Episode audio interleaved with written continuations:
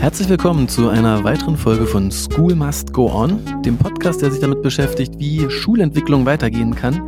Heute zu Gast bei mir Jakob Schamon. Jakob ist Däne, hat in Deutschland eine Schule aufgebaut, war Schulleiter, war Autor für Lehrmaterialien und leitet heute das Forum Bildung Digitalisierung.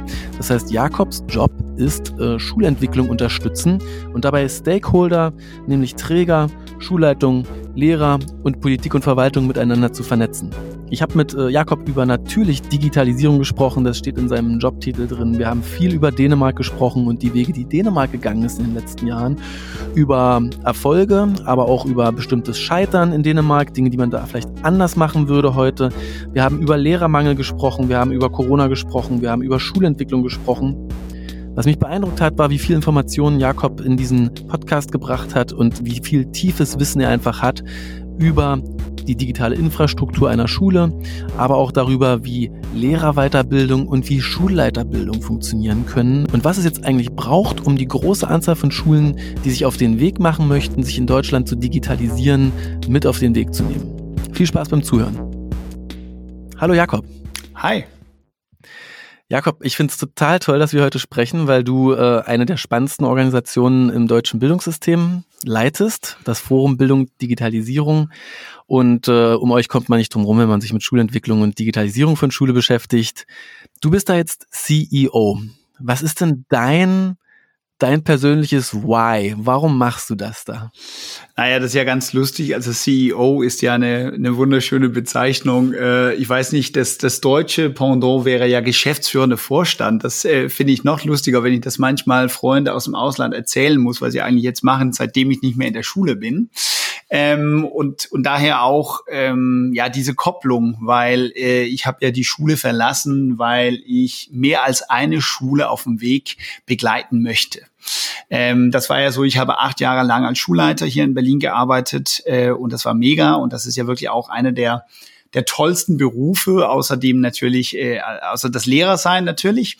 Ähm, und irgendwann habe ich gesagt, nee, ähm, es gibt so viel zu tun in dem Land Deutschland äh, und ich möchte, wie gesagt, mehrere Schulen auf dem Weg begleiten. Ich möchte das System Schule begleiten und bewegen. Und ähm, das war mein Why ähm, auch hier zu landen. Mein Weg hier rein war auch ein bisschen spannend. Ähm, ich habe ja, so wie es in Deutschland nicht üblich ist, meine Stelle gekündigt, bevor ich was Neues hatte äh, und hatte eine ganz spannende Phase, wo ich äh, mit mir sehr beschäftigt war, was will ich eigentlich und, und wie komme ich eigentlich dahin, wo ich gerne hin wollte.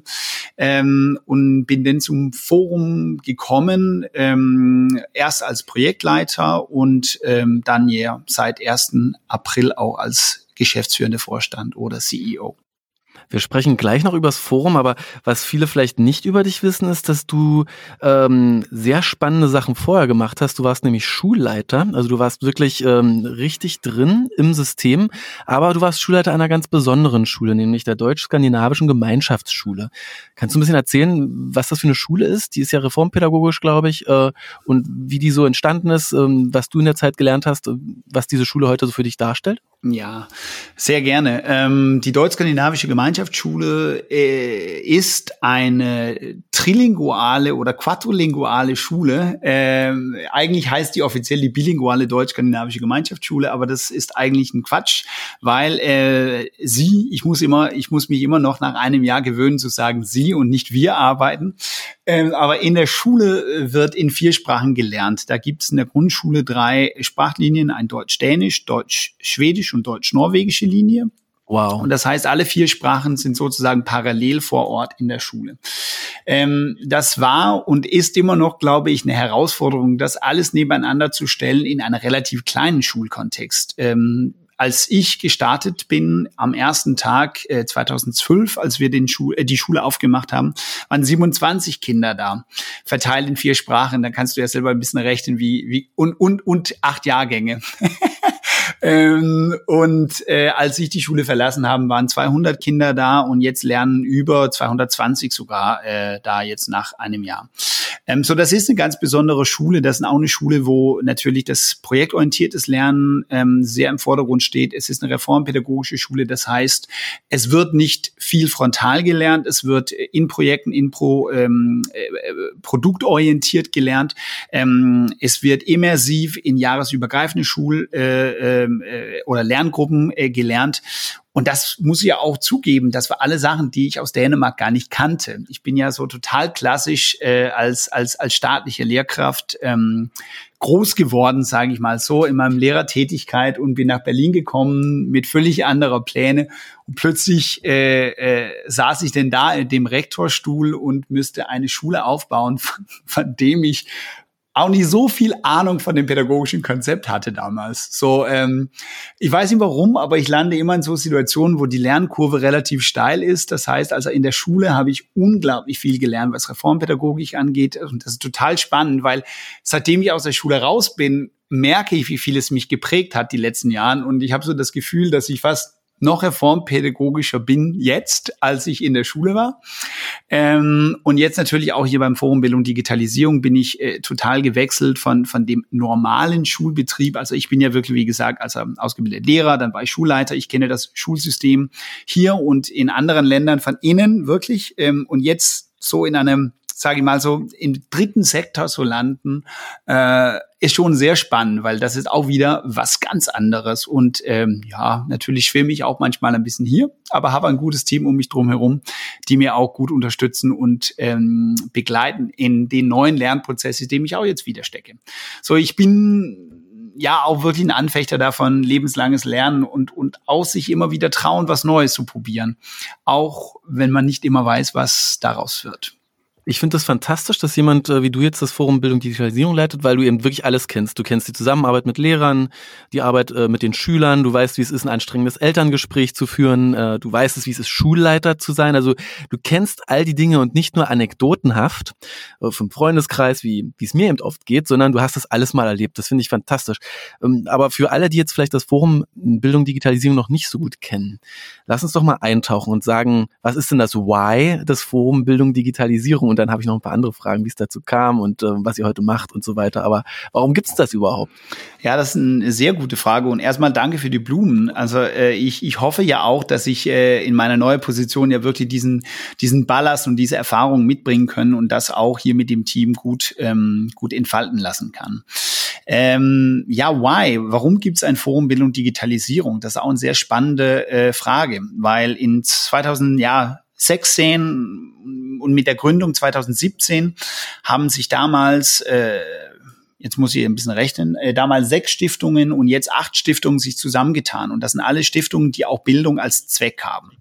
Und mit der zunehmende Fokus auf Digitalisierung war denn die große Frage und der große Wunsch der Stiftungen, nicht jeweils ein Projekt im Bereich äh, Bildung und Digitalisierung zusätzlich in in, im eigenen Regie sozusagen zu machen.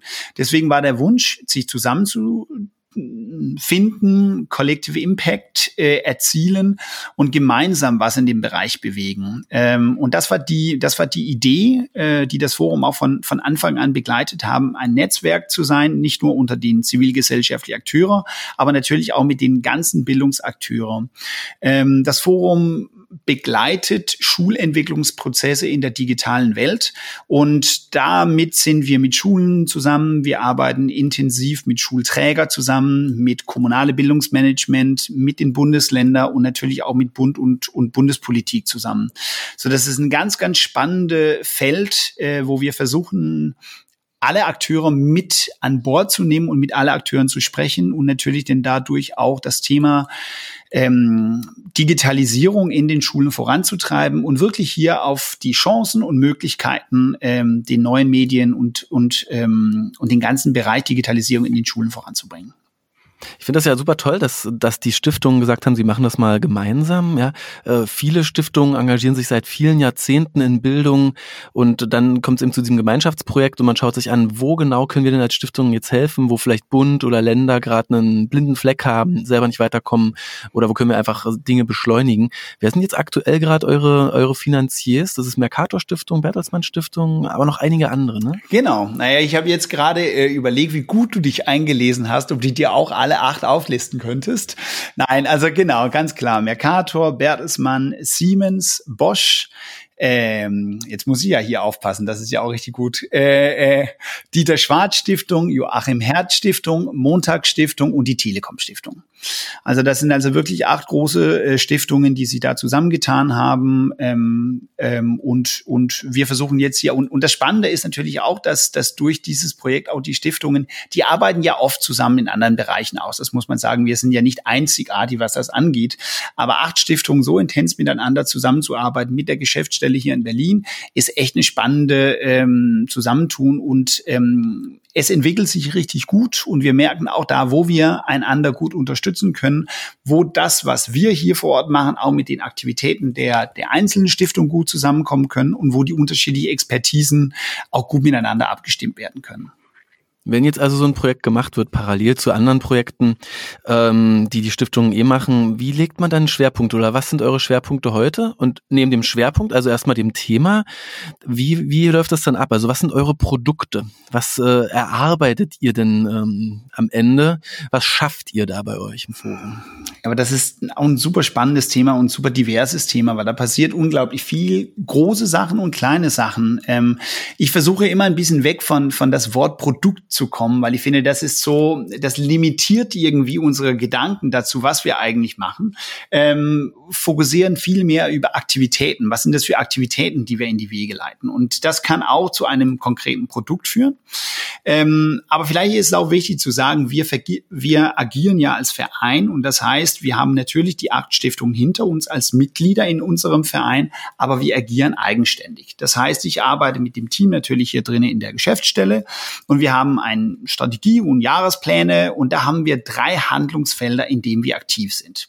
Da geht es um digital förderliche Rahmenbedingungen. Das hat sehr viel mit Governance zu tun, dass wir arbeiten zum Beispiel mit Schulträgern zusammen, um rauszufinden, wie können die Zusammenarbeit zwischen Schule, Schulträger, das große Thema natürlich jetzt gerade Digitalpark, wie kommt das Geld sozusagen aus dem Topf in die Schule?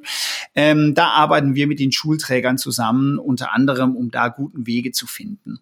Wir arbeiten mit Bildungsregionen zusammen und finden gute Konzepte, die schon gemacht worden sind und wo Erfahrungen erbracht sind und versuchen die auch in die Wege oder, oder in die Breite zu transferieren, also dass die Sachen, die gut funktionieren, in einem Ort auch andere ähm, Akteure zur Verfügung zu stellen. Das ist unter einem der Handlungsfelder. Dann arbeiten wir in dem Handlungsfeld digital-didaktische Konzepte und Qualifizierungen. Ähm, und da habe ich ja schon gesagt, wir, wir gucken da natürlich auch, welche Konzepte gibt es schon, wie können wir die verbreiten. Da haben wir diesen Corona-Frühling hier auch zwei Handreichungen unter anderem für Schulen gemacht, wo es geht um Mikrofortbildung, es geht um, wie können erfolgreiche Kooperationen zwischen Schule und Zivilgesellschaft oder andere externen Akteure geschafft worden sind. Ähm, und wir arbeiten in dem Bereich Qualifizierung da auch eng mit den Landesinstitute zum Beispiel zusammen und machen gerade in Berlin-Brandenburg eine gemeinsame Schulleiterqualifizierung in dem digitalen Bereich mit dem LISUM.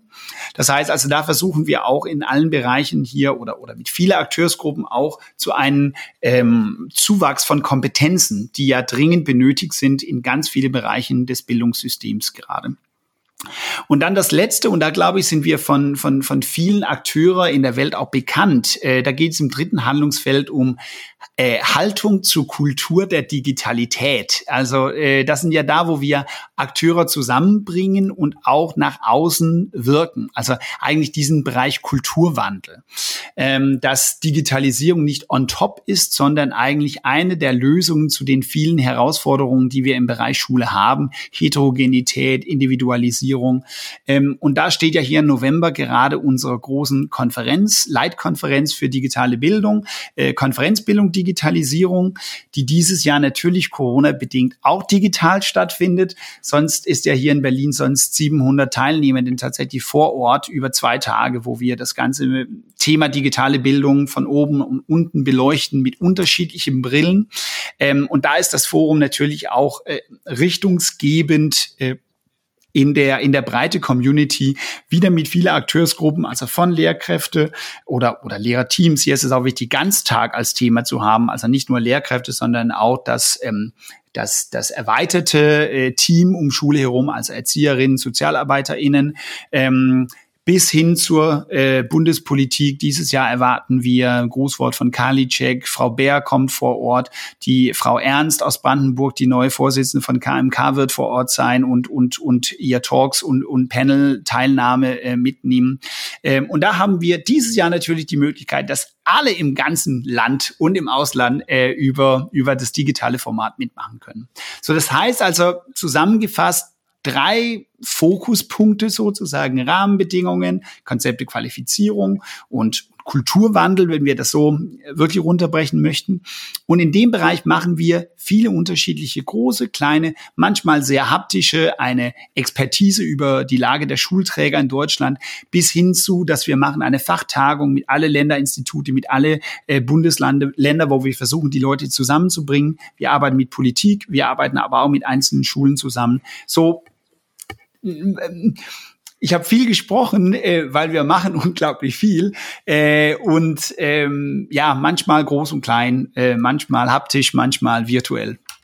Wir müssen als Ergänzung an den äh, Info Infomercial-Blog äh, zur, zur Konferenz unbedingt noch den Call to Action jetzt ranhängen. Also äh, das ist natürlich toll, nicht nur 700 Personen wie sonst äh, jedes Jahr im äh, Café Moskau in Berlin oder an anderen Locations, wo ihr schon wart, sondern jeder äh, könnte jetzt mitmachen, genau. äh, denn ähm, die, die Grenzkosten für die Teilnahme auch für euch als Organisatoren laufen gegen null.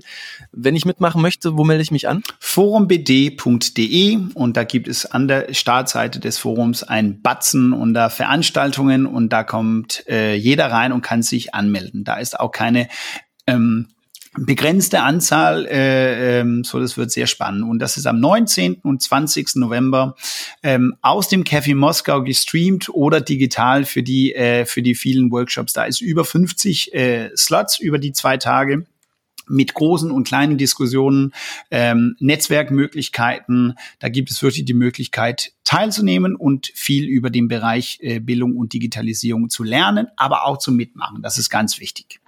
Und das ist gemacht für äh, Politiker, Verwaltungen, für Schulleiter, für Lehrer, die Lust haben, sich aufzuschlauen, sich zu vernetzen. Ja, da ist das ganze Twitter-Lehrerzimmer äh, wahrscheinlich dabei und, äh, und viele andere bekannte Akteure. Aber eben das Tolle eben auch, ihr seid offen äh, für die, die vielleicht erst, erst mal dieses Jahr in, in Kontakt mit dem ganzen Thema Digitalisierung gekommen sind. Ne? Genau, da hoffen wir natürlich auch, dass viele neue Leute zu uns kommen, dass man nicht reisen müssen. Das war ja immer wieder so, ein, so, ein, so, ein, so eine kleine Hemmschwelle, dass man nach Berlin kommt kommen müsste und vielleicht auch an einem Tag, wo man nicht frei gestellt werden könnte. Das ist ja auch so eine Herausforderung, ähm, die Lehrkräfte zumindest hatte früher. Und jetzt gibt es wirklich die Möglichkeit, dass alle da teilnehmen können, auch in einer kleinen Pause im Lehrerzimmer oder wenn man eine Freistunde hat an dem Freitagvormittag. Ähm, so haben wir das Programm so gestaltet. Donnerstag hat eher den Fokus auf Lehrkräfte und, und sage ich mal so Schulpraxis so.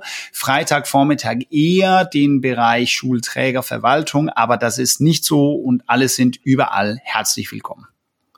Jetzt, ähm, jetzt mal über Schulentwicklung gesprochen. Da sagen ja oft in Deutschland die Menschen in der Politik, in der Verwaltung, äh, wird ja oft gesagt, da muss so jede Schule ihren Weg finden, wie sie das jetzt für sich macht, mit äh, äh, dem Medienkonzept, mit der Hardware, die sie anschafft, äh, vielleicht die Software auch, ja. Was ist denn so im Forum Bildung, Digitalisierung so eure These? Wie viel, wie viel Begleitung sollte ich als Schule bekommen und wie viel Autonomie sollte ich bekommen? Und wenn ich Begleitung kriege, wie sollte die aussehen? Wenn ich Autonomie möchte, wie sollte die aussehen? Was sind da so eure, ihr habt da ja garantiert Leitsätze, ob nun implizit oder explizit formuliert. Wie ist das bei euch? Man muss halt sagen, die Bildungslandschaft in Deutschland ist ja unglaublich divers. Und äh, durch die spät begonnene Fokussierung auf Digitalisierung, ich glaube, das war nett genug ausgedruckt, äh, äh, sind ja wirklich auch die Unterschiede unter, sagen wir mal, auf der einen Seite die Vorreiterschulen, die lange selber dieses Thema sich gewidmet haben und Schulen, die jetzt erst durch die Pandemie und Schulschließungen gezwungen war, sofort zu reagieren, unglaublich groß. Ähm, da glaube ich, ist es wichtig von Seiten der Politik und von Seiten die, von, von den Schulträgern, die ja wirklich hier eine Mammutaufgabe haben, ähm, ein, ein, ein, eine Grundlage für alle zu, zu schaffen. Ich glaube, das ist ein ganz wichtiger Punkt und das sagen wir auch immer. Die Digitalisierung soll nicht nur für einige Schulen oder einige Schulformen sein oder einige Schülerinnen, sondern es muss für alle sein. Das heißt, es ist natürlich klar, und das ist ja das, was die Digitalpakt auf an der Fahne schreibt, sozusagen ein, ein, ein Basis, ein Minimum überall zu schaffen. Das ist gut so, das muss auch so sein, aber wichtig ist natürlich auch, dass es sinnvoll Investitionen wird. Das heißt also, die Schulen, die schon losgelegt haben und die schon viel weitere sind, ähm, sollen natürlich auch die Möglichkeit haben, da deren Weg zu gehen. Aber als Schulträger, und mit denen sprechen wir ja auch ganz viel. Also ich, ich, ich kenne ja die Perspektive aus, aus, aus der Schulsicht. Und da will man natürlich gerne größtmögliche Autonomie und ich will entscheiden, wie und ich will nicht von oben ähm, erzählt bekommen, was zu leisten ist oder was ich jetzt bekomme. Ähm, so da ist die Autonomie schon wichtig. Auf der anderen Seite gibt es auch Schulen, die sagen, ich brauche die Unterstützung und ich habe eigentlich keine Ahnung, wie ich jetzt ein Medienkonzept schreiben soll und wie soll ich jetzt hier benennen, ob ich A oder B oder C als Hardware brauche, weil ich eigentlich noch nicht die Möglichkeit hatte, äh, Erfahrungen zu machen.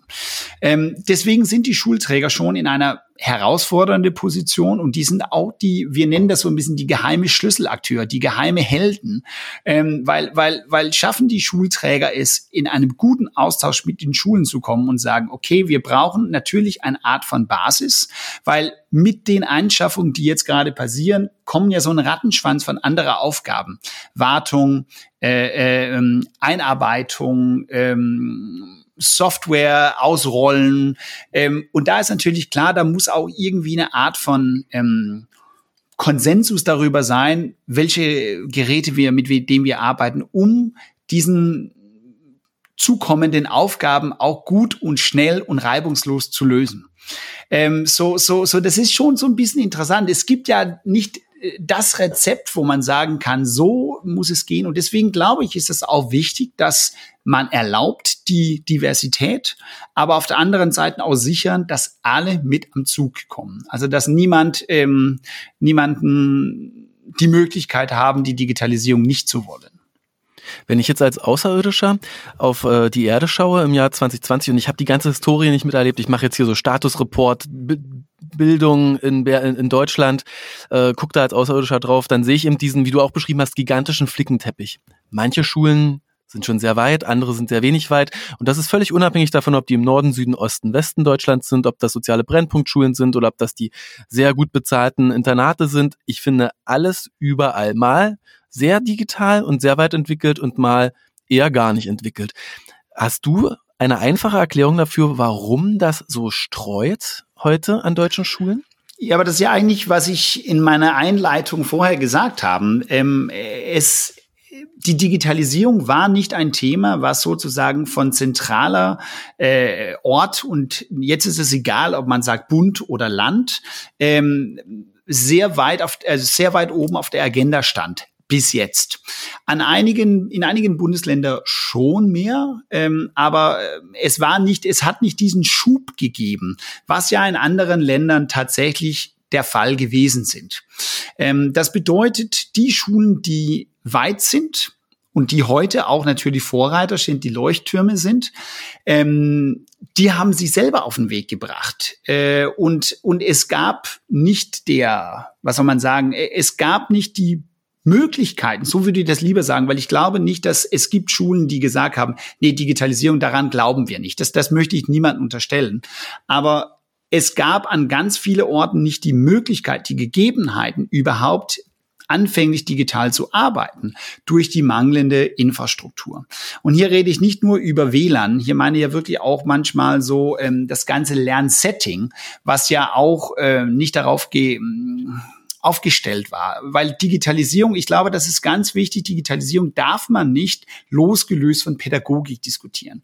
Die Sachen müssen zusammenbringen. Also welche Lernsettings wollen wir? Wie wollen wir, dass Kinder und Jugendliche lernen? Hat auch damit zu tun, welches, ähm, ja, welche Tool ich aus meinem Toolbox nehme. Ein bisschen rausgeholt. Ich habe in Dänemark ähm, in meiner äh, junge Jahre als Lehrer, das war ganz lustig, ich habe gerade so eine Erinnerung auf Facebook gehabt, wo stand, äh, vor zwölf Jahren habe ich einen Kurs für Lehrkräfte in Handys im Unterricht in Dänemark gemacht. Das war vor zwei Wochen oder so, kam diese Erinnerung für mich so. Ähm, da, da gab es auch nicht alle diese, äh, was soll man sagen, alle die Rahmenbedingungen, die dafür förderlich waren. Aber es war schon mal ein Wunsch überall, äh, auch von Seiten der Politik, dass die Digitalisierung vorangetrieben worden sollte. Und das heißt, da, da sind die Leute einfach auch losgelöst und haben gesagt, machen wir. Und dann wurde massiv investiert. Und das kommt jetzt erst, sage ich mal, so zwölf Jahre später in Deutschland. Ähm, und ich kann auch die Schulen verstehen, die sagen, wie soll ich denn das jetzt machen? Ich kann die Lehrkräfte auch verstehen verstehen, die sagen, ja, bis jetzt hatte ich nicht die Möglichkeit oder wurde ich auch nicht ähm, gebeten, das zu tun. Und, und das meine ich damit, dass losgelöst Pädagogik und Technik dürfen wir nicht, weil es hat auch damit zu tun, wie viel fordere ich Frontalunterricht? Wie sieht meine Prüfungsformate aus? Wie sehen die ähm, Leistungsbewertungen aus? Ähm, in Dänemark zum Beispiel hat man auch ganz früh die Prüfungen geändert. Nicht nur so, dass man Multiple Choice auf dem Computer hatten und das müssen die Lehrkräfte nicht korrigieren. Das ist so der, der allereinzigsten Weg. Aber das hat auch mit mündliche Prüfungen zu tun, wo es wichtig war, dass Schülerinnen und Schüler Recherche machen könnten, dass sie auch Präsentationen online machen könnte, dass sie ähm, das Internet nutzen müsste, um Informationen aus richtige Kommunikationsquellen finden zu müssen. Und, und das meine ich damit, ähm, Digitalisierung ist ein Teil der Alltag, aber es muss nicht immer alles digital sein. Was ich meinte mit ähm, diese Lehrerweiterbildung war, ich habe es immer so gesehen, Lehrkräfte müssen Tablets oder Handys oder, oder, oder Laptops in der Toolbox als Lehrer haben, genauso wie Cooperative Learning oder genauso wie ähm, ähm, Handschrift, was man auch in der Grundschule lernen muss. Das heißt nicht entweder oder, sondern sowohl als auch. Und die Digitalisierung begleitet Pädagogik. Aber man muss auch eine Antwort haben, welche Pädagogik wollen wir? Und dann kann man gucken und sehen, wo spielt denn die Digitalisierung eine Rolle und wie. Jetzt hast du ja erzählt, dass vor eineinhalb Jahrzehnten in Dänemark da schon ein anderer Drive war Richtung Digitalisierung. Und hätten wir Corona nicht, würden wir, glaube ich, auch in Deutschland heute nicht Drive haben. Wie viel Drive Deutschland im Vergleich zu manch anderem Land hat, das würde ich mir auch gerne mal genauer anschauen. Also gibt es äh, da eventuell auch einen unterschiedlichen Speed, den Corona in jedem Land auslöst. Aber wenn du jetzt in Dänemark bist, bei Lehrerfreunden von früher, mit denen du studiert hast und ihr trinkt da Aquavit. Ja, und ihr redet äh, über äh, Deutschland versus Dänemark und den Drive zur Digitalisierung. Äh, warum gibt's denn so einen unterschiedlichen Drive in Dänemark versus in Deutschland zu digitalisieren? Ich glaube, es gibt ähm, ich möchte wirklich hier keine Deutschlands-Bashing machen. Ich bin seit zehn Jahren in Deutschland, ich habe den deutschen Pass mir erworben und ich bin ein ganz glücklicher Deutscher. Ähm, aber ich gucke natürlich auch mit kritischen Augen an beide Länder. Und ich finde das total spannend eigentlich. Man, man, man bekommt ja als Ausländer oder als Neugezogene, Neuzugezogene ähm, diesen, diesen wunderschöne Geschenk, dass man sein eigenes Land und auch das neue Land mit, mit anderen Brillen vielleicht sehen kann. Ähm, die Dänen, ich würde es eher umgekehrt und sage, die Dänen sind neugierig, sind äh, mutig und sind auch richtig naiv. Und das heißt, in Dänemark, ähm, als ich wirklich zwölf oder 15 Jahre zurückblicke, als ich als neuer Lehrer oder Student, Lehramtsstudent da Sachen gemacht haben, haben wir einfach Sachen getan. Wir haben nicht so viele Fragen gestellt, wir haben kein Konzept erstmal aufgestellt, wir haben gesagt, wow, es gibt diese Handys, das ist total lustig, wie können wir damit was Spannendes machen? Wir haben gesehen, die Kinder fanden das total lustig, wenn die plötzlich mit deren Handys, die ja damals noch so Tastatur Nokias 3210 waren, ähm, wenn wir damit versucht haben, Sprachunterricht zu machen. Und ähm, das haben wir ausprobiert und wenn wir das, was natürlich im Mikrokosmos, wenn man das auf der größeren Kosmos machen sollen, hat die Politiker schon gesehen, so wie Dänemark ja in anderen Bereichen auch viel digitalisierter ist als Deutschland. Also ich meine, als ich äh, mich scheiden lassen äh, gemacht, also als ich meine erste Ehe beendet habe, äh, habe ich mich eingeloggt in dem Portal Bürger.dk und gedrückt, ich möchte mich scheiden lassen und mein Partner auch und zwei Wochen später hatten wir einen Brief vom Staat und dann waren wir geschieden. So, so, so, wow. so läuft die Account, Scheidung in Dänemark digital. Einmal Account löschen bitte, ja. So ungefähr, ja, in Freunden so. Ähm, ja. Das heißt natürlich, wow. es war auch in dem Schulbereich ein Wunsch, wir wollen das hier Digitalisierung. Und ähm, ein bisschen dumm und naiv haben einfach gesagt, machen wir. Und wir, wir, wir schieben ganz viel Geld rein. Und dadurch sind super viele Fehler passiert. Also super viele Fehlinvestitionen. Super viel Geld ist völlig äh, sinn- und zwecklos ausgegeben worden. Aber es hat auch dazu geführt, dass die Lehrkräfte, die Schulen die Möglichkeit hatten, Sachen auszuprobieren. So, die haben einfach gestartet und gesagt, wollen wir? Ähm, und wenn ich umgekehrt in Deutschland gucke, als ich vor zehn Jahren nach Berlin kam, ähm, habe ich äh, schon damals Deutschland als die IT-Wüste äh, Europas äh, so, so lustigerweise äh, genannt. Und, und ich wurde immer gefragt, ja, aber Herr Schammann, lernen denn die Kinder in Dänemark mehr durch die Digitalisierung? Dann habe ich gesagt, weiß ich nicht. Äh, ja, aber wenn man investiert, muss man doch wissen, ob, ob, ob es Sinn macht. Also gibt es wissenschaftliche Beleg dafür das. Und dann kommt so dieses total spannende deutsches Nachfragen. Aber wie kann es sein? Gibt es ein Konzept? Gibt es Belege dafür? Welche Wissenschaftler hat es begleitet? Und das ist ein bisschen peinlich für mich, eigentlich sagen zu müssen, die dänische Regierung, das Bundesbildungsministerium hatte eine Vision und dann haben sie gesagt, wir legen los, probieren wir mal. Learning by doing. Das würde in Deutschland nicht stattfinden, weil hier muss immer erstmal ein Konzept geschrieben worden, hier muss über die Wirkung gesprochen worden, hier müssen ähm, und das ist gut. Äh, deswegen sage ich ja eigentlich auch immer, dass Deutschland steht heute auch immer noch für eine, also mit einer Chance. Ähm, es wird ganz oft daran gebasht, dass Deutschland jetzt 15 Jahre zu spät sind und wie sollen wir es doch schaffen, das ist richtig und das kann man auch kritisieren, das tue ich auch. Aber auf der anderen Seite, wenn ich an Dänemark gucke, ist da oben so viel Dummes passiert, wo man sich auch ein bisschen abgucken kann. Aber das muss man denn auch tun. Aber kann man sich dieses Learning by Doing nicht auch abgucken? Ich habe das Gefühl, so funktioniert digitale Bildung in Deutschland auch heute. Ja, es gibt kein äh, staatlich anerkanntes Institut, das jetzt sagt, äh, nutzt Kahoot, nutzt Padlet, äh, macht mal in Quizlet ein paar Karteikarten und so weiter, sondern das passiert ja auch gerade sehr informell, ja, auf, äh, auf Twitter, in Blogs, in so manch äh, selbst herausgebrachtem Buch oder so mancher ähm, Praktiker geht ja auch wirklich rein in die Hochschulen, macht dort eine Weiterbildung oder macht eine Lehrerweiterbildung, aber alles auch erstmal nicht so super staatlich organisiert. Ähm, äh, also eigentlich gucken wir uns das ja jetzt 15 Jahre später ab äh, aus Dänemark und sagen, ja, also wenn Lehrer sich vernetzen und wenn Lehrer ausprobieren, dann ist das gut. Und, und das, und das finde ich auch gut. Ähm, und, und, und ich meine, ähm, niemand war ja auf die Situation, vor dem wir standen, äh, äh, äh, bereit. Das heißt also, selbst die Länder, Dänemark, Holland, Italien, egal welche, Estland, die viel digitalisiert waren, die viel Erfahrung in digitalem gestützten ähm, äh, Vor-Ort-Unterricht war ja nicht auf eine Shutdown vorbereitet. Das glaube ich ist ganz wichtig. Ähm, so, so, so dieses äh, Learning by Doing auch in dem Bereich ist gut und das Vernetzen untereinander, voneinander lernen, miteinander lernen ist A und O. Ich habe aber die Befürchtung, dass äh, es leider nicht genug Lehrkräfte ähm, treffen. Also die, die sich gut vernetzen, das Twitter-Lehrerzimmer ist ein Bubble, ähm, die, die selber ähm, durch Blogs, durch Erklärvideos sich lernen, das sind, das sind viele, das sind motivierte und das sind unglaublich hervorragende Lehrkräfte, die sagen, ich möchte das. Aber was glaube ich wiederum hier eine wichtige Sache für, für den für den Staat und für die Politik und für die Länder ist zu sichern, dass alle Lehrkräfte eine äh, Kompetenzerhöhung ähm, mitmachen.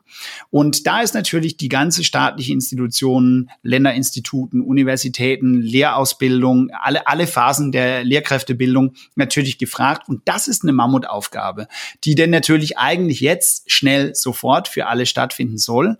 Aber das ist natürlich eine Herausforderung. Da oben, da, da oben, mhm. nur kurz die Schleife, weil ich finde es wichtig, dass wir nicht immer nur über Lehrkräfte, äh, Lehrkräfte sprechen, weil das Gleiche gilt natürlich für Schulleitungen, für die Schulträger äh, äh, und für anderen Bereichen im Bildungssystem. Das eigentlich fehlt an Know-how an sehr vielen Bereichen.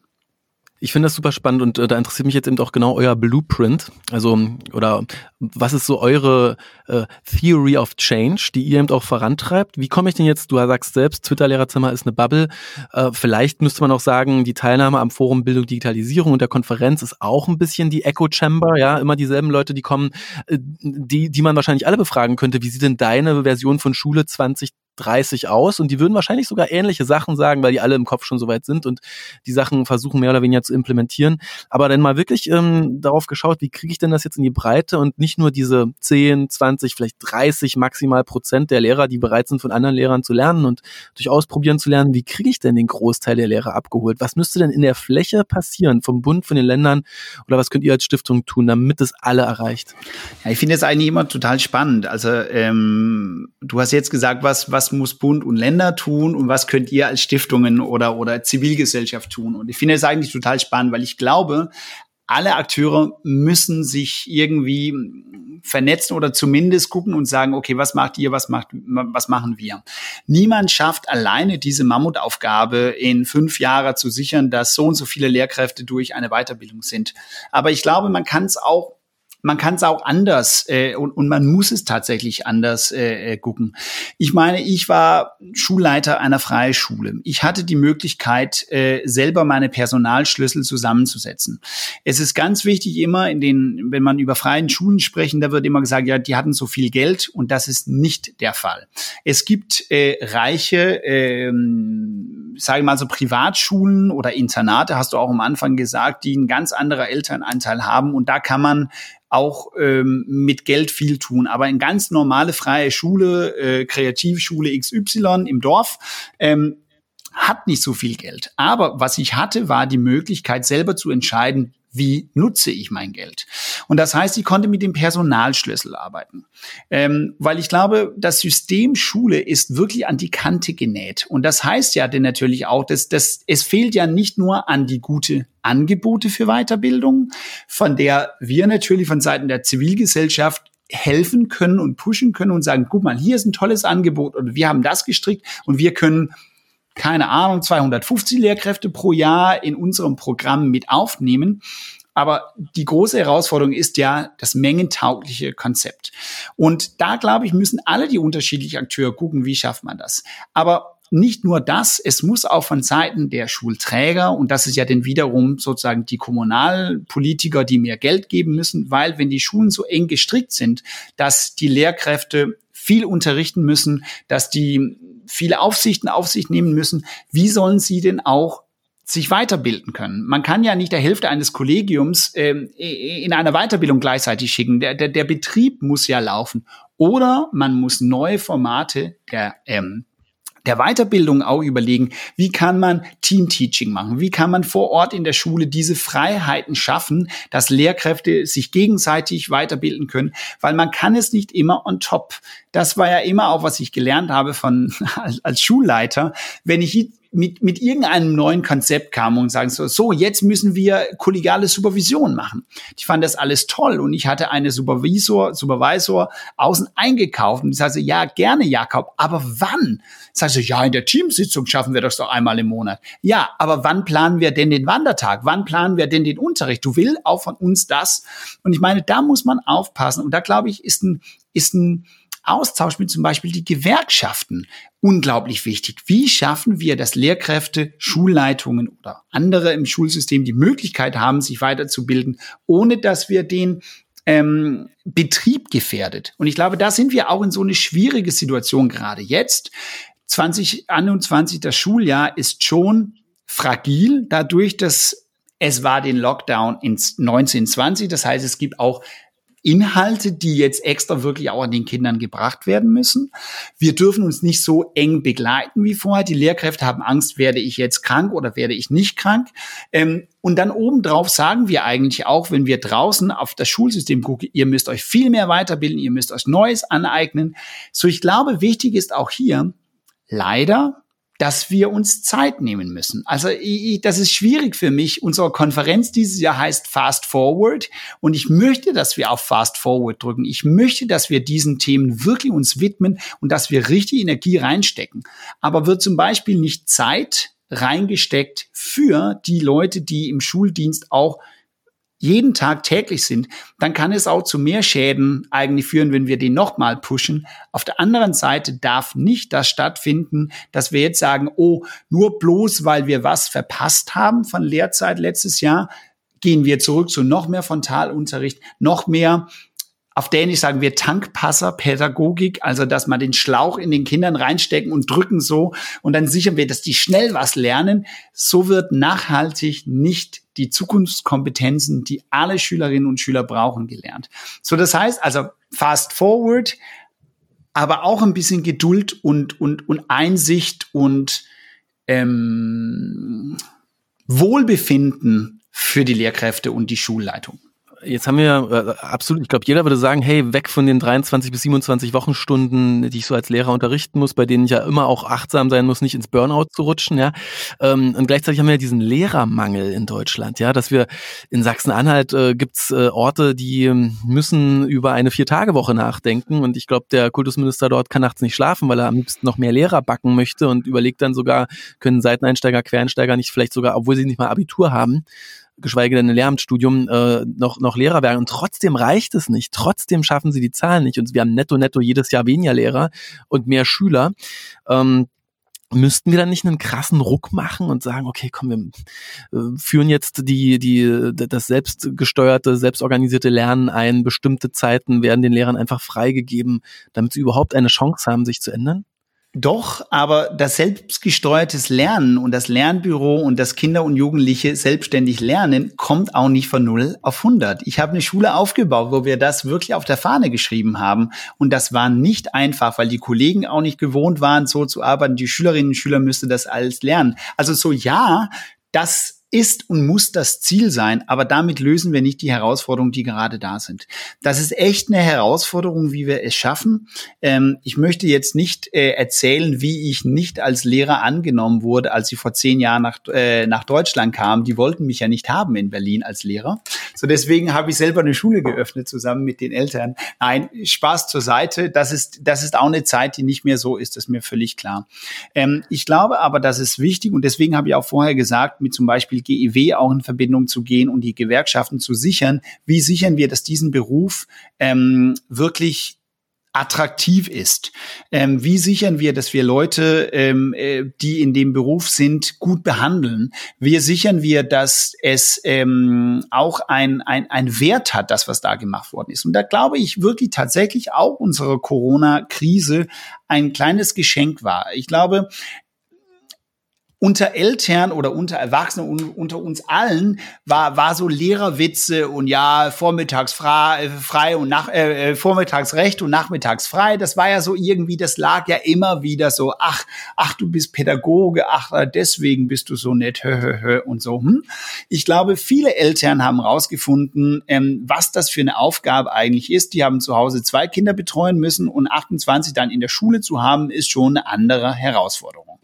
Ähm, und ich glaube, was ich merke von den Kollegen, ich bin ja nicht mehr jeden Tag in der Schule, aber was ich jetzt merke auch von den, von den Kollegen, die noch Lehrer sind und noch im Schuldienst sind, die erzählen, dass die Stimmung gerade in den Schulen sehr gut sind, dass die Lehrkräfte eigentlich auch sehr froh sind, zurückzukommen, arbeiten zu dürfen und so im Normalbetrieb wieder zu sein, weil die auch gemerkt haben, wie krass es eigentlich ist, plötzlich, wenn ich zu Hause sitzen muss und 400 E-Mails zu beantworten. Und ich habe so meine Kollegen gesagt, ja, das ist doch ein normaler Alltag. Nee, aber das kann ich doch nicht. Die kann doch nicht da sitzen vor dem Bildschirm und so.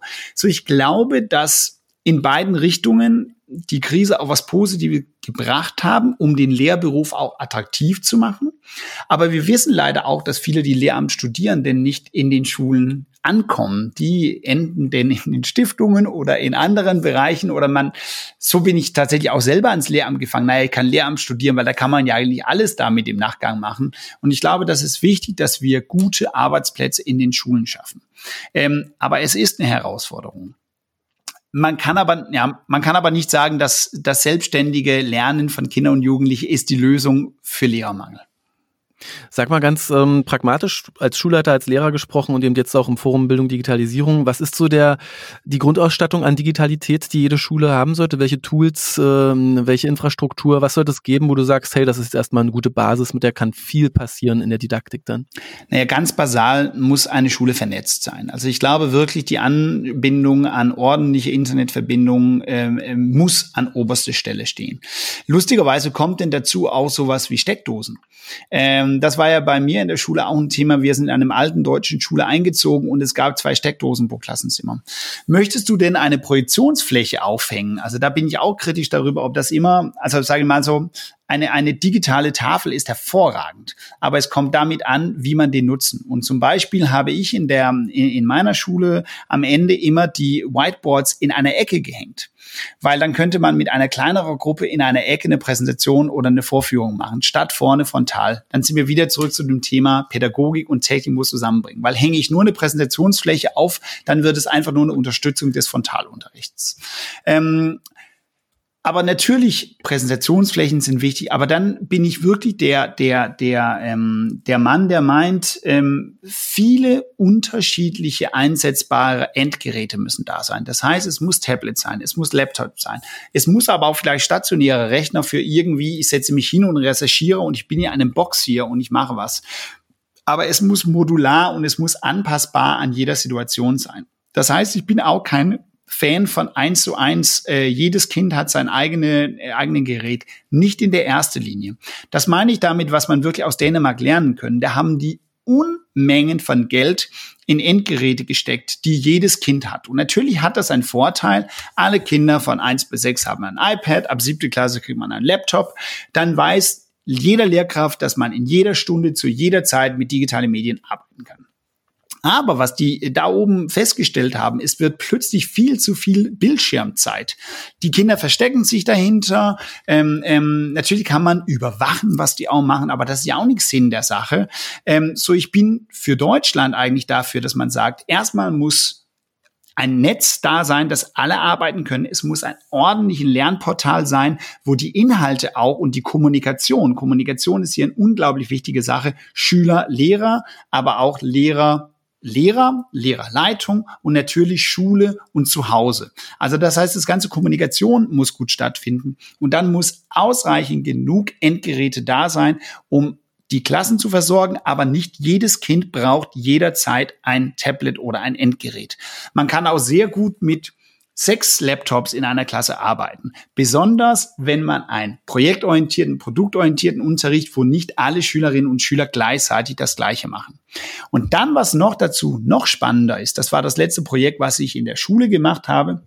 Aber lustigerweise auch vom Forum Bildung Digitalisierung wurde eine Reformstrategie ähm, in, in, ähm, ausgearbeitet, wo man geguckt haben, was kann man von dem Ausland lernen hier in Deutschland. Und da geht es um den kreativen Umgang mit Medien. Das heißt also nicht nur die normale Endgeräte, sondern auch im Fachunterricht, wie zum Beispiel ein 3D-Drucker, ein Lasercutter, ähm, mit unterschiedlichen Robotern zu arbeiten. Das heißt also diese Makerspaces, wo der kreativen Umgang, wo Kinder mit einer App und einem grünen, ähm, äh, grünen äh, Rückwand, ja genau, Greenscreen äh, Erklärvideos machen können, wo ähm, und, und, und dann wird es plötzlich zu was ganz anderes. Dann geht es nicht darum, ich sitze mit einem Bildschirm und mache meine Übungen, sondern da wird es Lernen im viel breiteren Bereich. Dann sind die vier Ks da, dann sind wir kreativ, kritisch, wir gehen damit um, wir versuchen hier äh, zu kommunizieren gleichzeitig.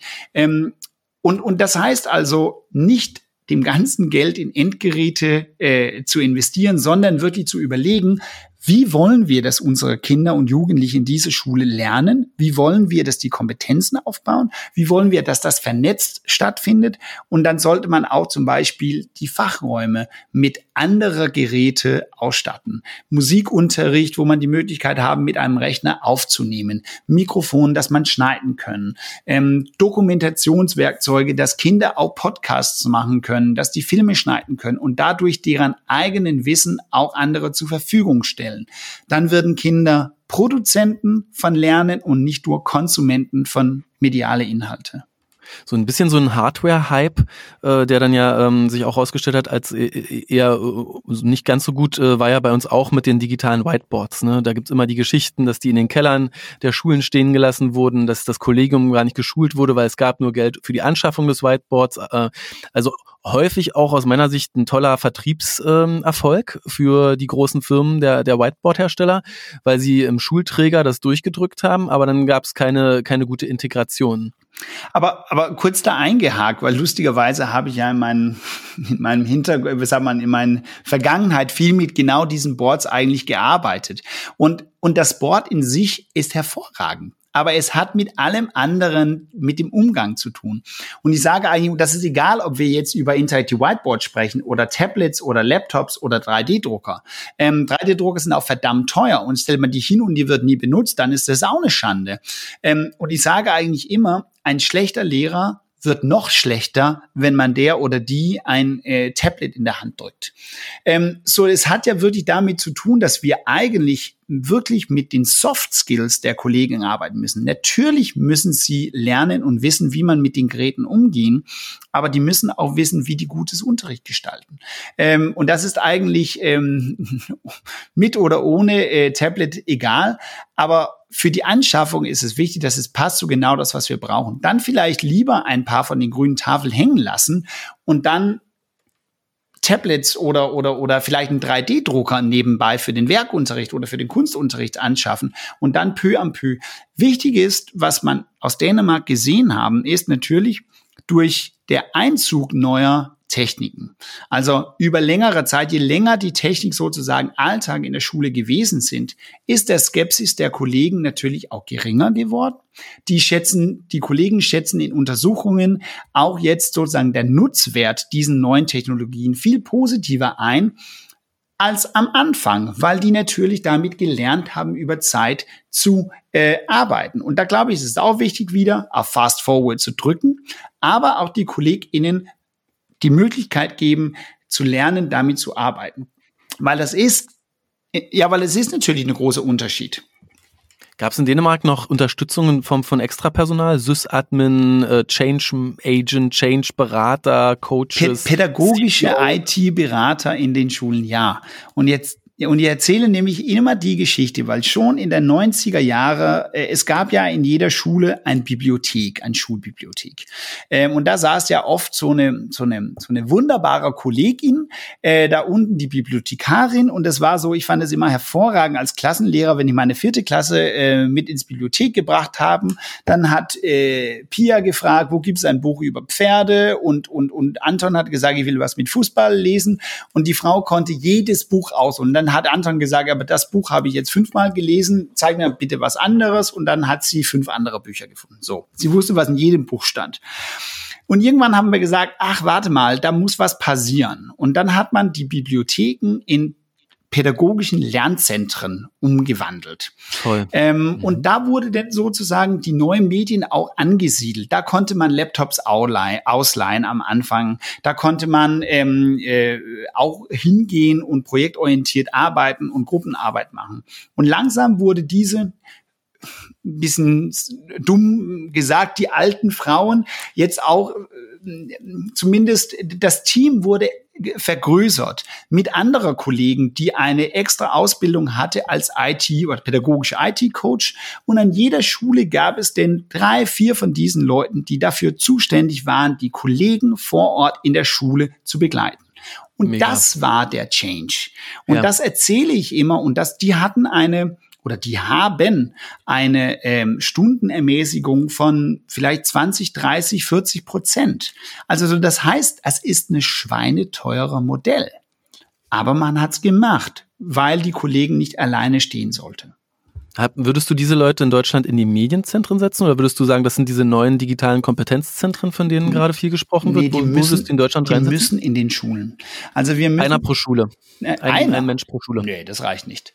Okay. Äh, naja, aber wie gesagt, also Schlüssel Dänemark heißt, eine Schule mit 600 Schüler haben mindestens vier Personen, die 30 Prozent Stundenermäßigung. Das heißt, ja, okay, doch, das ist 1, 120 Prozent. Ich kann ja nicht rechnen.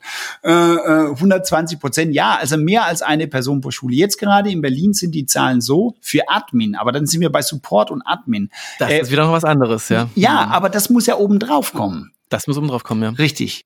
Das gibt es in Dänemark auch, ja. Also äh, wir haben auf der einen Seite die pädagogischen ähm, und dann gibt es den ähm, Support. Mitarbeiter und ja. genau, Updates, WLAN, genau. das muss alles laufen, ja. neue, Re neue Rechner aufsetzen. Also Aber das ist kein auch, auf 600, ja, das ist kein pädagogisches Personal. Muss genau. auch nicht sein, ja. Nee, genau. Aber 600 Schüler, Schule in Dänemark, wie viel, wie viel Sys-Admins hat man, hat man da?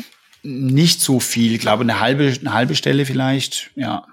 Nee, das, nein, nein, warte mal, einen halben Tag pro Woche oder so. Also nicht viel, nicht viel. Es läuft ja dann auch viel zentral. Also das, das ist irgendwie interessant, weil das, das war, das war kein großes Thema. Ja. Die neuen Geräte, ob das jetzt iPads sind, Chromebooks oder ähnliches, die äh, administrieren sich ja auch wirklich viel leichter. Ja, da musst du jetzt nicht jedes, jedes Gerät aufklappen und dort dann irgendwie das Passwort eingeben, um da dann nochmal die App runterzuladen. Das machst du alles. Aber es muss Klick Leute so. sein, es muss Leute sein, die das in die Hand nehmen, weil dann kommen wir zurück, das können wir nicht die Lehrkräfte einfach oben drauflegen. Den Informatiklehrer? Was? Der kann das doch noch machen nebenbei. ja, genau, das, äh, das hören wir oft in letzter Zeit. Ähm, du hast vorhin noch äh, eine Sache gesagt, auf die ich nochmal eingehen möchte. Du hast gesagt, ähm, eine digitale Schule nach deiner Vorstellung sollte haben, ne, eine, auf jeden Fall erstmal Internetverbindung, Geräte, eine Kommunikationsplattform. Du hast auch Inhalte gesagt. Was für Inhalte deiner Meinung nach von deiner alten Schule mal geschaut, aus Dänemark äh, nach Deutschland geschaut, aber auch generell in deiner Fantasie, welche Inhalte brauchen wir? Naja, es braucht, sage ich mal, so viel, ähm, viel flexiblere Inhalte. Also wenn wir jetzt über, über Lernen Lerninhalte sprechen, dann finde ich es auch ganz wichtig, dass wenn das Lernen sich ändert, ähm, und ich habe ja gemerkt bei uns in der, ähm, in, in, in, in der Gemeinschaftsschule hier in Berlin, wo wir die jahresübergreifende Klassen haben, äh, dann, dann reicht es ja nicht immer aus, dass man sagt, ich brauche ein Klassenset von der ersten Klasse buchen, von dem zweiten Klasse buchen, vom dritten Klasse buchen. Man braucht halt andere modulierbare ähm, ähm, ähm, Inhalte sozusagen. Ähm, und was äh, wiederum so ein bisschen der, der Learning aus Dänemark war, dass ähm, als diesen großen Investitionen erstmal in Hardware kam, stellte sich natürlich wie genau wie in Deutschland auch fest, warte mal, die Inhalte sind ja eigentlich nicht da. Und ähm, ähm, das Buch als PDF reicht nicht aus. Das ist zumindest, ja, das ist nice to have, ähm, aber ist kein Must-have. Ähm, und dann hat man vom Seiten des Staats in Dänemark auch ein riesigen Förderprogramm gemacht, wo ähm, Schulen, wenn sie digitale Lerninhalte kaufen, 50 Prozent zurückbekommen vom Staat, also so eine wow. äh, Subvention. Aber mit ganz, ganz, ganz strenge äh, äh, Forderungen an die Inhalte. Das heißt, eigentlich gab es keine Verlage, der zu Zeitpunkt dieser Veröffentlichung, hier gibt es einen Fördertopf, ein Produkt hatte, was förderfähig war. Weil die haben gesagt, nee, warte mal, so wie ihr jetzt sozusagen die digitale Inhalte gemacht haben, reicht überhaupt nicht aus. Das ist nicht interaktiv, das ist nicht vernetzt, das ist nicht kollaborativ, das ist nicht modulierbar, das ist nicht skalierbar, das, ne? Weil die Verlage und die Produzenten der Inhalte waren ja auch gewohnt auf ein ganz anderes ähm, Modell fürs, fürs Verkauf. Und was passierte plötzlich? Da steht ganz viel Geld zur Verfügung plötzlich könnt, konnten die Verlage von null auf nix ähm, auch andere Inhalte produzieren. Und das war total spannend, ähm, weil das Ziel von Seiten des Staats war, viel mehr äh, viel mehr unterschiedliche ähm, Inhalte oder Lösungen für die Schulen zur Verfügung zu bekommen. Und das ist tatsächlich auch am Ende dieser Förderungsperiode von vier Jahren ähm, ähm, der Fall gewesen. Aber das ist natürlich auch klar, da muss man auch eine Idee haben von zentraler Stelle, zu sagen, okay, wir nehmen das Geld in der Hand und wir geben das zur Verfügung, aber mit diese Forderung. Ähm, und, und das habe ich auch gesehen, das ist ja die Herausforderung. Und das ist da, wo die Lehrkräfte, ich fand es total spannend, du hast vorher gesagt, wir wissen alle, dass ein 6 und 28 äh, Wochenstunde viel zu viel ist. Und da bin ich auch ein bisschen böse und sage manchmal anders. Äh, mein Beispiel ist immer, ich habe eine hervorragende Nachbarin. Sie wohnt bei mir im Haus und die ist im letzten Sommer fertig geworden mit Lehramt. Und sie hat Deutsch und Geschichte, so wie ich. Und ich treffe sie im Treppenhaus, keine Ahnung, in September. Und die sagt so, oh, ich bin schon so fertig. Ich sage so, hä, wieso das denn? Äh, das Schuljahr ist doch sechs Wochen. Hä? naja, ähm, ich habe viel zu viel, ich habe die falsche Fächer äh, gewählt, ich muss viel zu viel korrigieren, es ist so anstrengend und muss die Aufgaben machen und ich sage so, ey, weißt du was? Du musst eigentlich viel mehr in der Schule sein. Sag, was hast du es noch alle? Ähm, und ich sage so, ja, weißt du, Du bist Pädagoge, du bist Expertin für Soziales, du bist Expertin für ähm, Beziehungsarbeit. Und das ist eigentlich das, was ich erwarte. Und eigentlich müsstest du, da habe ich ein bisschen böse gesagt zu ihr, Anne, du müsstest 40 Stunden in der Schule sein. Da war sie völlig aufgeregt. Und sage, nee, weil man müsste dann natürlich gucken, was musst du denn nicht machen? Und das ist ja auch da, wo wir wieder zurück zur Digitalisierung kommen, wo, wenn wir wirklich die Chancen und Möglichkeiten der Digitalisierung ordentlich ausschöpfen wollen, dann brauchen Lehrkräfte auch vielleicht nicht für jede Arbeitsblatt, die sie selber gestalten, in drei Niveaustufen für die siebte Klasse zu machen. Letztes Kapitel für heute, Schulleiterweiterbildung. Du hast es vorhin angedeutet, ihr arbeitet dort eben auch mit den Managern, mit den CEOs der Schule, mit dem Schulleiter selbst. Was äh, ist da so euer interner Blick als, ähm, als Forum auf das Thema Arbeit mit Schulleitern? Du hast ja schon erzählt, ihr arbeitet da mit dem Berlin-Brandenburgischen, mit dem LISUM zusammen. Ja, das ist so, gibt ja in jedem Bundesland so ein Institut für die Lehrerweiterbildung. Was, was genau äh, stellt ihr euch vor? Was ist so deine Vision, wo das hingeht? Und was sollte Schulleitung leisten und wie könnt ihr sie dabei unterstützen in den nächsten Jahren? Aber ich glaube wirklich, ähm, Schulleitungen sind ja die Change Agents eigentlich. Also die sind zumindest ein ganz, ganz wichtiger Part dafür. Und das heißt, wenn so ein großes Thema wie Digitalisierung kommt, ist es ganz wichtig, dass eine Schulleitung in der Lage ist, ähm, eigentlich Projektmanager zu sein. Ähm, es muss nicht Digitalisierung sein, es kann auch viele andere Themen sein. So deswegen ist das ganze Thema, wie motiviere ich mein ähm, Kollegium, wie nehme ich die mit, wie stelle ich ein Projekt auf, wo wir erstmal mit Zielstellung arbeiten, Meilensteine und Evaluation ähm, und dann in eine iterativen Prozess und agilen Prozess dann auch wirklich immer wieder Anpassungen machen können. Das, das ist ein Bereich, wo wir wirklich sehen, da, da müssen Schulleitungen gestärkt werden. Das sind auch Bereiche, die nicht immer Teile der ähm, ähm, ähm, Schulleiterqualifizierungsmaßnahmen gewesen sind. Und deswegen gehen wir gerade mit dem LISUM in eine Kooperation ein, wo wir, ähm, es läuft tatsächlich jetzt gerade, wo wir mit, ähm, mit dem LISUM gemeinsam ein Curriculum gebaut haben für ähm, kurze Begleitung über einem Jahr für Schulleitungen. Und das wollen wir natürlich auch gerne andere Länderinstitute zur Verfügung stellen. Und das ist total spannend, diesen Einblick in den Schulen zu bekommen. Und genau genau hier bei den Schulleitungen ist es genauso wie bei den Lehrkräften und was wir vorher auch mit dem Hubschrauber auf ganz Deutschland gesehen sind. Es gibt Lehr ähm, Schulleitungen, die sehr weit sind, die auch ihre Schulen schon in der Digitalisierungsprozess vorangetrieben sind, die aber immer noch ein Stück weiter wollen und dafür auch eine Begleitung sich wünschen. Und es gibt natürlich Schulleitungen, die sagen, warte mal, ähm, äh, wir wurden total überrumpelt und, und, ähm, und, und ich brauche jetzt hier eine Unterstützung. Was wir machen ist, wir machen das auch natürlich, das ist digital und das heißt, also wir machen auch mit pädagogischen Doppeldecker, dass die Schulleitungen mit digitalen Tools arbeiten, was auch total spannend sind.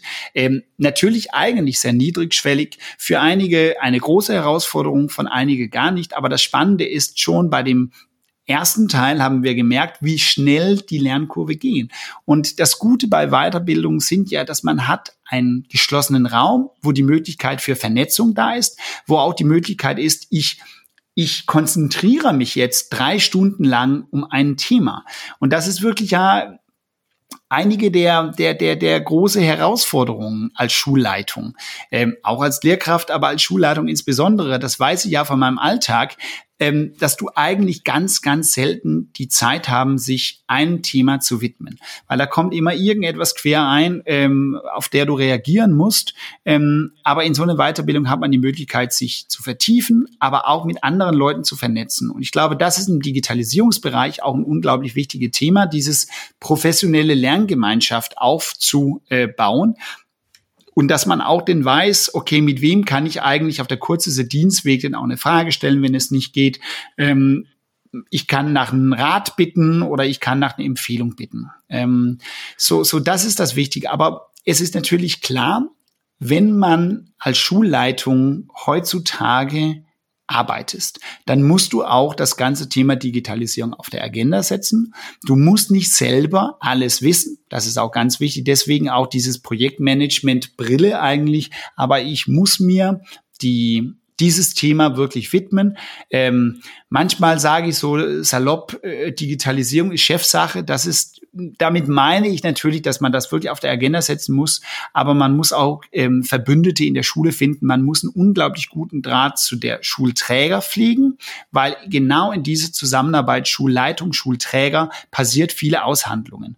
Und das ist so der zweiten Bein, was wir auch im Forum Bildung Digitalisierung machen. Wir haben jetzt mit Schulträger ein Jahr lang parallel auch gearbeitet und werden jetzt für 2021 auch wirklich versuchen, die zwei Bereiche zusammenzubringen. Also ich verstehe, ihr baut ein Online-Lernangebot für Schulleiter. Das, das läuft schon mit dem, wie gesagt, das läuft schon mit den Landesinstituten. Das habt ihr konzipiert, habt ihr also dem Landesinstitut die Arbeit abgenommen und gesagt? Nee, wir haben das gemeinsam gemacht. Das ist, das ist tatsächlich das Spannende. Das ist eine echte Kooperation gewesen. Wir haben uns auf dem weißen Blatt Papier hingesagt und gesagt, okay, wir bringen was mit und ihr bringt was mit. Und das haben wir wirklich zusammengefügt. Das macht ihr jetzt für Berlin-Brandenburg. Äh, in Deutschland gibt's aber äh, noch ne, so 14 weitere Bundesländer und solcher Institute und äh, in Summe ja 40.000 Schulleiter, die wir ausbilden könnten. So, ja, es klingt auch sehr skalierbar, was ihr macht. Was denkst du denn, vielleicht wird es euch fallen, 14 andere äh, landesweite Lehrerweiterbildungsinstitute zur Kooperation zu zwingen. Ja, aber äh, zu, zu zwingen äh, möchte ich niemanden. Also da bin ich ja zu viel Pädagoge und weiß, man kann niemanden zwingen zu lernen. Ähm, aber wir stellen das natürlich sehr gerne zur Verfügung. Das ist ja ein Ziel bei uns auch. Aber ich glaube wiederum, hier gibt es auch unterschiedliche, ähm, es gibt unterschiedliche Akteure, die auch im Feld unterschiedlich arbeiten. Und ich glaube, es gibt auch hier nicht das One Product Fits All. Weil hätten wir das äh, hier im Kämmerchen gebaut, dann hätten wir auch nicht hier gesessen und gesprochen, Stefan. Also ich meine, äh, das Bildungslandschaft ist so divers. So, es braucht auch unterschiedliche ähm, Herangehensweise. Was ich total spannend finde, ist natürlich, dass ähm, wenn, wenn, wenn Kommunen ähm, auch ein bisschen mehr Luft bekommen oder, oder wenn die Schulträger auch ein bisschen mehr Luft bekommen, um, um auch seinen Schulleitungen was zu fordern. Ich darf am Mittwoch ähm, einen ganzen Bezirk in Kopenhagen, also da habe ich 35 Schulleitungen in einem Tag, äh, ähm, die habe ich über zehn Jahre lang in diesem Bezirk begleitet und am Mittwoch habe ich einen Tag mit, äh, mit, mit 35 Schulleitungen in Dänemark, wo ich die auch begleite.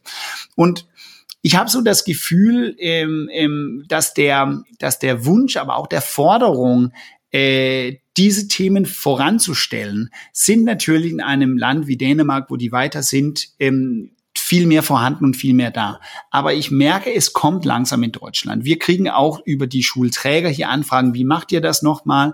Ähm, und ich glaube, diese Skalierbarkeit ist da, so sehe ich das auch. Und der Wunsch an vielen Stellen sind auch da. Und da glaube ich, ist es gut, wir sind da, aber es gibt auch viele andere Akteure in den, eben in den zivilgesellschaftlichen Bereich. Und da passiert ja jetzt gerade auch viel Politik, obwohl es manchmal schwierig ist, rauszufinden, was ist jetzt die neue Deltas und was heißt ganz genau die Zentren für digitale Bildung und was wird ganz genau die Aufgaben. Ähm, da, da, da muss man, wie sagen auf Dänisch, der Zunge gerade im Mund halten, um alles im Blick zu haben. Ähm, und ich glaube, da können wir, da können wir miteinander wieder viel erreichen. Nicht, wir werden es nicht schaffen, von Forum Bildung Digitalisierung alle 40.000 Schulen zu erreichen mit einem Angebot. Ich glaube auch nicht dran, weil so divers ist, ist, ist das Feld. Aber gemeinsam mit anderen Akteuren werden wir das schaffen. Also alle Schulleiter, die das hier hören, hakt mal nach in eurem äh, Lehrerweiterbildungsinstitut. Oder kommt direkt auf uns zu oder geht hin mit dem Schulträger in der Hand, dann gucken wir, was möglich ist. Ganz genau. Und alle anderen, die hier zuhören, meldet euch an zur Novemberkonferenz vom Forum Bildung Digitalisierung. Ich sag Dankeschön, Jakob. Das war ein tolles Gespräch. Auf bald. Ciao. Auf bald. Ciao.